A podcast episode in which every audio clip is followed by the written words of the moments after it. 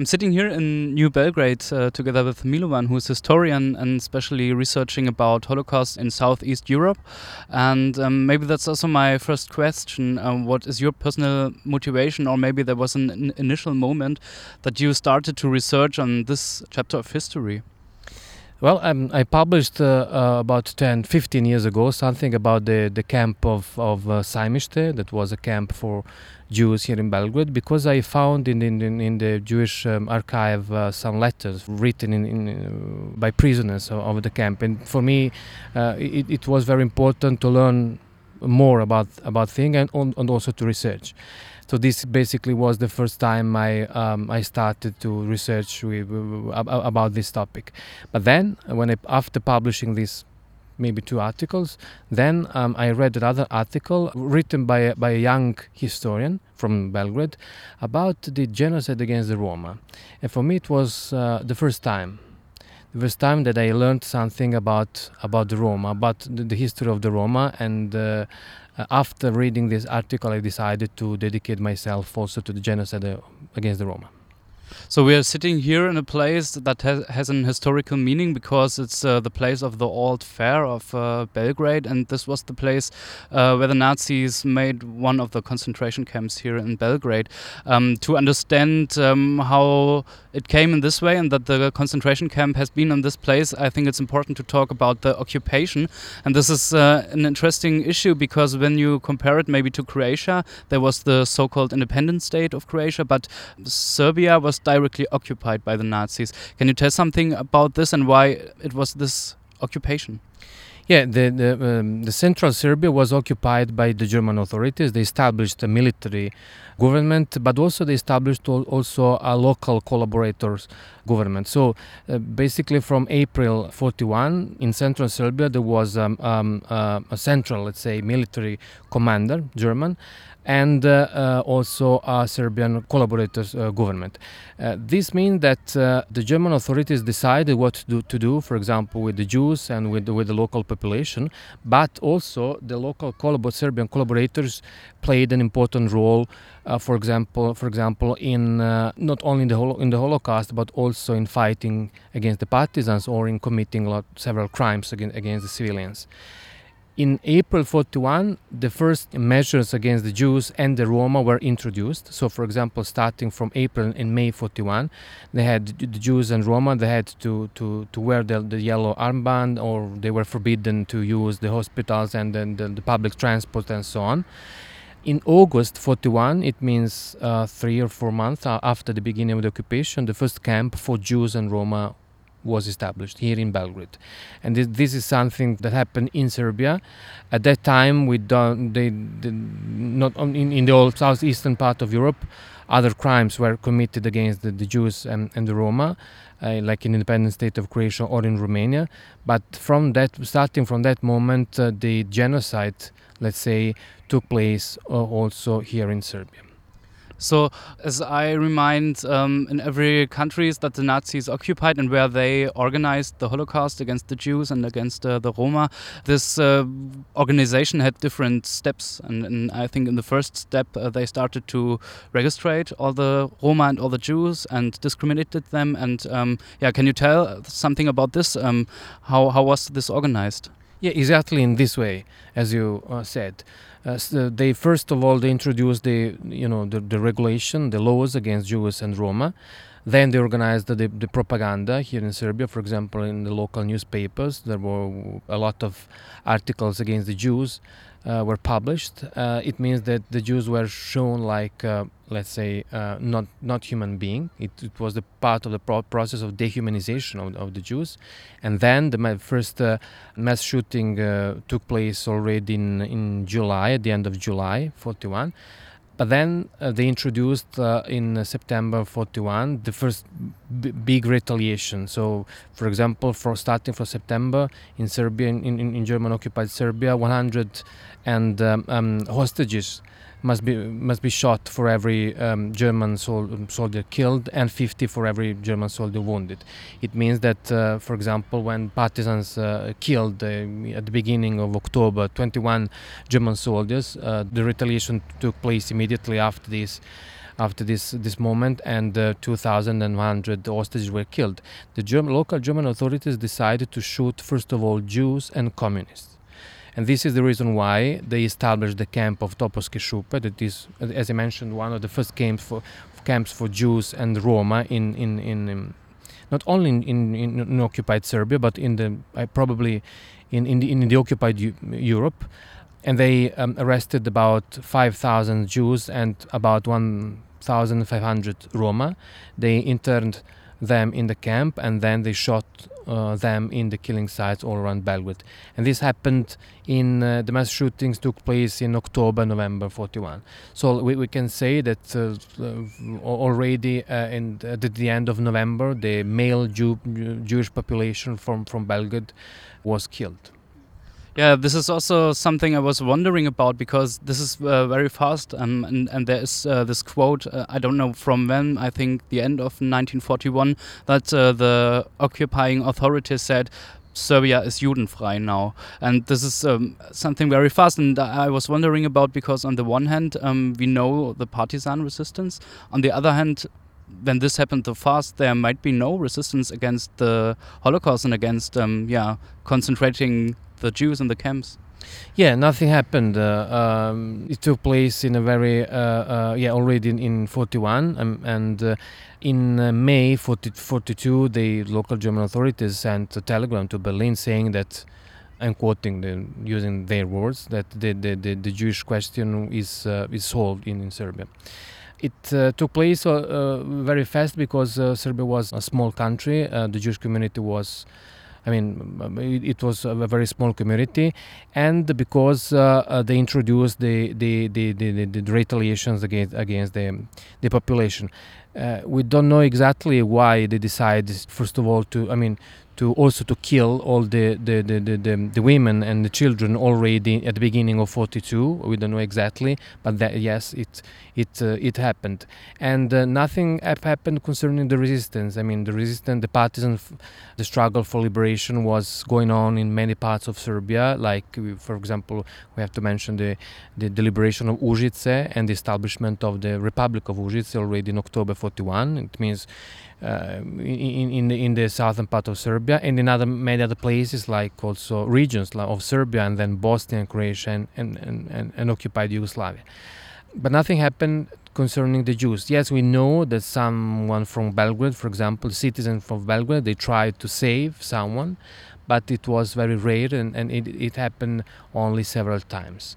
So basically, the problems, the problem, and it is, is very difficult also for us to understand it because the camp of Topovske Šupe and then the camp of Sajmište, they were, let's say, part of the city.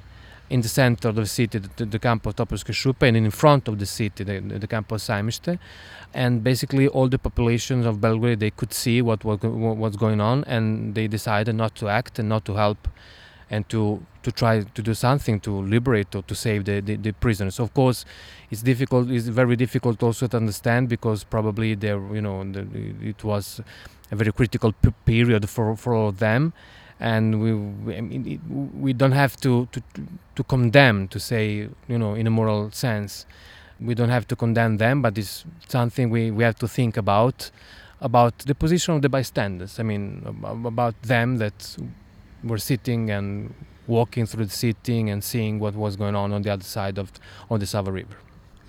As you said, you especially researched about the situation of the Roma in Serbia during the Holocaust. What uh, can you say about the special, specific situation of the Roma, maybe also in the year 1941? Yeah, the Roma, they were victims also of, of, of the genocide. It means that uh, also in, starting from, from the end of October, uh, the German authorities, with the help of the local Serbian collaborators, they started killing also the Roma population. So many uh, massacres took place here in Belgrade. As I mentioned, about 1,500 Roma were first of all arrested and then killed in the killing sites around Belgrade. But we have other examples. For example, in, in Shabac, in uh, in um, in Leskovac, where in December 41 a group of 300 Roma, where uh, male Roma was killed in, in retaliation, in uh, in Kragujevac and in many other places. After this, the uh, German authorities decided to uh, temporarily stop the genocide, the, the, the genocidal politics um, against the Roma, probably because they, let's say that they, they had other priorities like the um, the killing of the Jewish population and of and especially the the the, the, the, the need to fight against the partisans. So it, they decided to stop temporarily but then uh, nothing happened, and so we, we can say that uh, uh, in a way the, the, the, Roma population suffered a lot in 41 and the beginning of 42, but then they were not uh, victim anymore of the, of, this, of the genocide politics of the German authorities. But is uh, something unknown about how the situation of the Roma was then after then when they were released 1942? Is there known anything about their everyday life? How, how was it going on? No, unfortunately no. And this is this could, could be a very important uh, topic of for, for, the research because we know, for example, that uh, many um, Roma uh, women and children were released from the camp of Sajmište, maybe about 400, and they came back to their homes, but we don't know nothing about about what happened after they they they they, they came home. Uh, we can only suppose that it was unbelievable. I mean, very difficult because they were without food and it was winter. The males were were shot in in retaliation in October 41. So we don't know and we cannot imagine how they managed to survive but probably it was very very difficult. And of course and also we don't we cannot uh, um, uh, imagine how was the attitude of the of the uh, Serbian um, authorities about the of the German authorities and also of the Serbian citizens of Belgrade toward the Roma after the releasing from the camp. So it's something that we need to research but it's something that unfortunately is not uh, present in, in historiography because uh, I, I, think that uh, basically uh, historiography in Serbia is not interested at all in researching what happened to the Roma during the Second World War. So, as we know, um, Serbia and Yugoslavia has been um, liberated by the partisans movement in 1945 and um, then um, the second Yugoslavian state was founded and it was uh, the socialist state of Yugoslavia with uh, Tito as as a leader.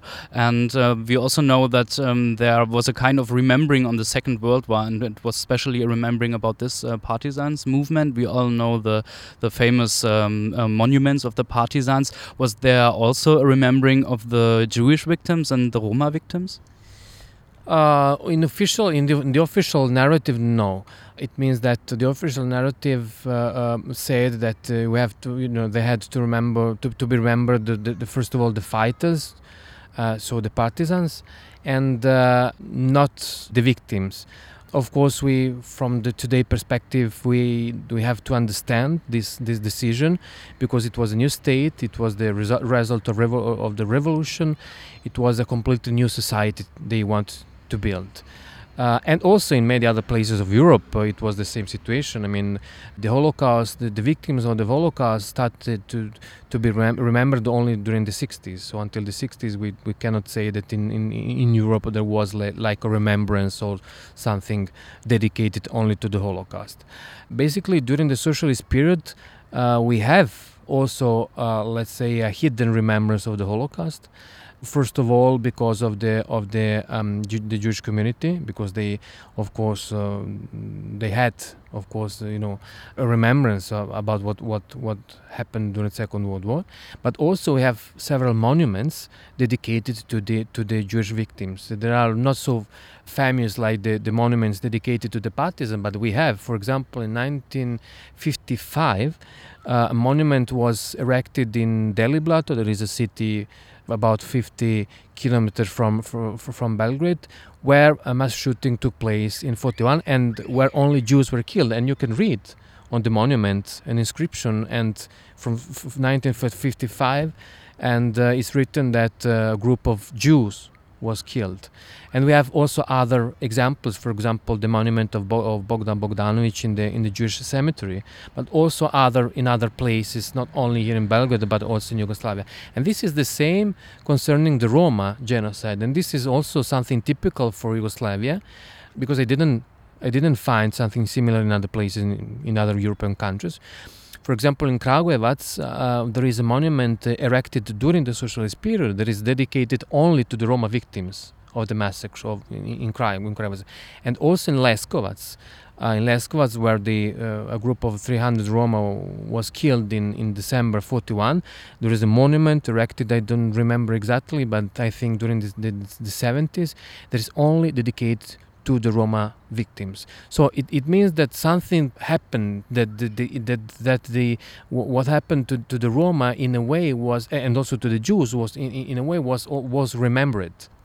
So uh, I would like to have a view um, how the narratives maybe changed in the last decades because we know that Yugoslavia in the 90s fell apart and um, there were the Yugoslavian wars and um, yeah ethnic nationalism became the dominant narrative in, in, in, the public sphere and in politics and uh, I think um, yeah of course this is making something also with a view on the history. What uh, can you say or what uh, you know about uh, how yeah the, the narratives changed in this time? Yeah, the narratives completely changed during the wars in, in, in, the 90s, but especially after the so-called democratic change. It means after the fall of the Milosevic regime.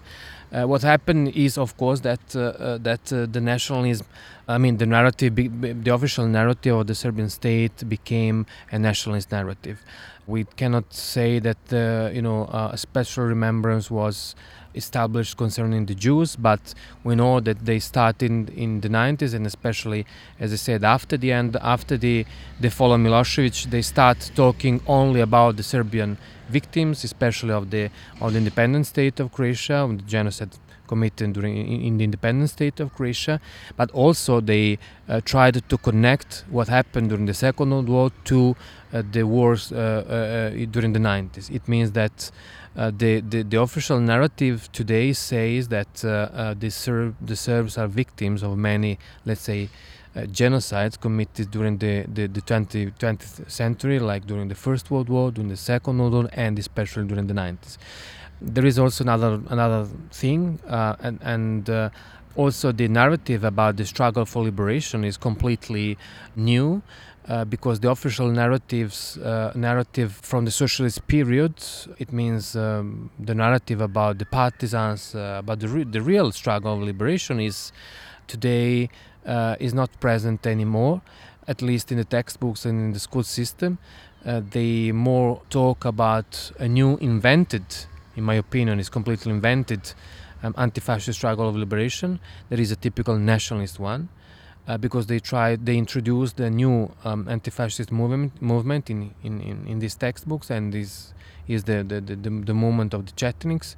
But we know that the Chetniks were uh, not anti-fascist during the Second World War but they were collaborators and that they committed a lot of crimes against the Muslims against the civilians in Serbia against the partisans and we have a lot of documents about about this.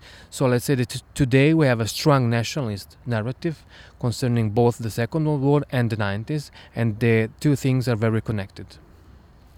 So we are sitting here, um, yeah, um, near the uh, the Sava River, and um, it's uh, the New Belgrade side of the Sava River, and this is the place where uh, one concentration camp um, was been. And uh, we saw uh, the monument that is remembering. It's like um, yeah, a big flower that is uh, broken in two pieces, and we're also sitting um, next to a plaque who is remembering on this. As I heard, there are plans to build a kind of memorial center here on this place What can you say about this? Yeah, there is uh, a plan. Um, a special commission was formed, I think, in nine, in 2015 for the first time, and the special commission, uh, uh, composed by experts like uh, historians, activists, and so on, they had they, the, the duty to uh, to to make a proposal about about the future memorial. Uh, then I know that the, a second commission was formed and the second commission was um, mainly composed also by nationalists, of course by representatives of the Jewish community, the Roma community, and so on, but also uh, by um, Serbian nationalists. And at the, at the head of the of the, this commission, there was um, a bishop of the Serbian Orthodox Orthodox Church, and they proposed to to build a memorial dedicated to the uh, first of all to the victims of the of the genocide committed uh, against the Serbs in the independent state of Croatia, but then also to have two museums, one dedicated to the Holocaust and the second dedicated to the Roma uh, genocide.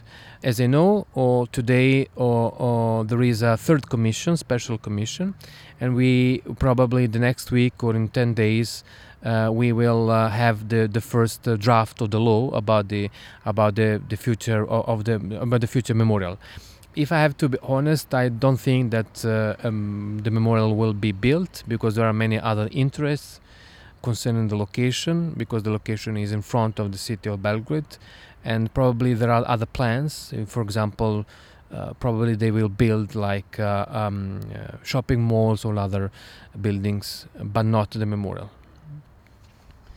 um, maybe as a last question, as you said, um, the Roma community and the Jewish community in, in, the beginning of this plan, they, they, they've been involved. Um, so this is an interesting question. And um, are they now in the present, are they an accepted part of public sphere here in Belgrade, maybe especially? Yeah, uh, even though um, the two commun communities are very different, uh, the Jewish community is a small community and is uh, um, uh, an organized community, and uh, for example, they um, uh, they benefit from from the law of restitution. So, for example, they receive money and uh, from this, the state of Serbia because the state of Serbia recognized the Holocaust, mean what happened with the Second World War. On the other hand, we have, on the other side we have the the, the Roma community that is um, a very big community. They have their own, uh, um, um, uh, let's say, organizations. They don't receive any kind of of, of uh, uh compensation for, for what happened during the Second World War and uh, um, of course uh, uh, they have to face many other problems that the Jewish community doesn't have to face. For example, the racism against the Roma. There is no racism against the Jews today, but there is a lot of racism against the against the Roma, the so-called anti-Gypsyism. So they basically have to face face many many problems. And uh, let's say that the Roma community is not so accepted in, in, in Serbia as as well as as in other countries of the southeastern Europe. Uh, and uh, on the other hand, the Jewish community is is accepted. I mean, they, I mean, it's a very small community, and nobody wants to. I mean, there is no anti-Semitism in, in this sense today.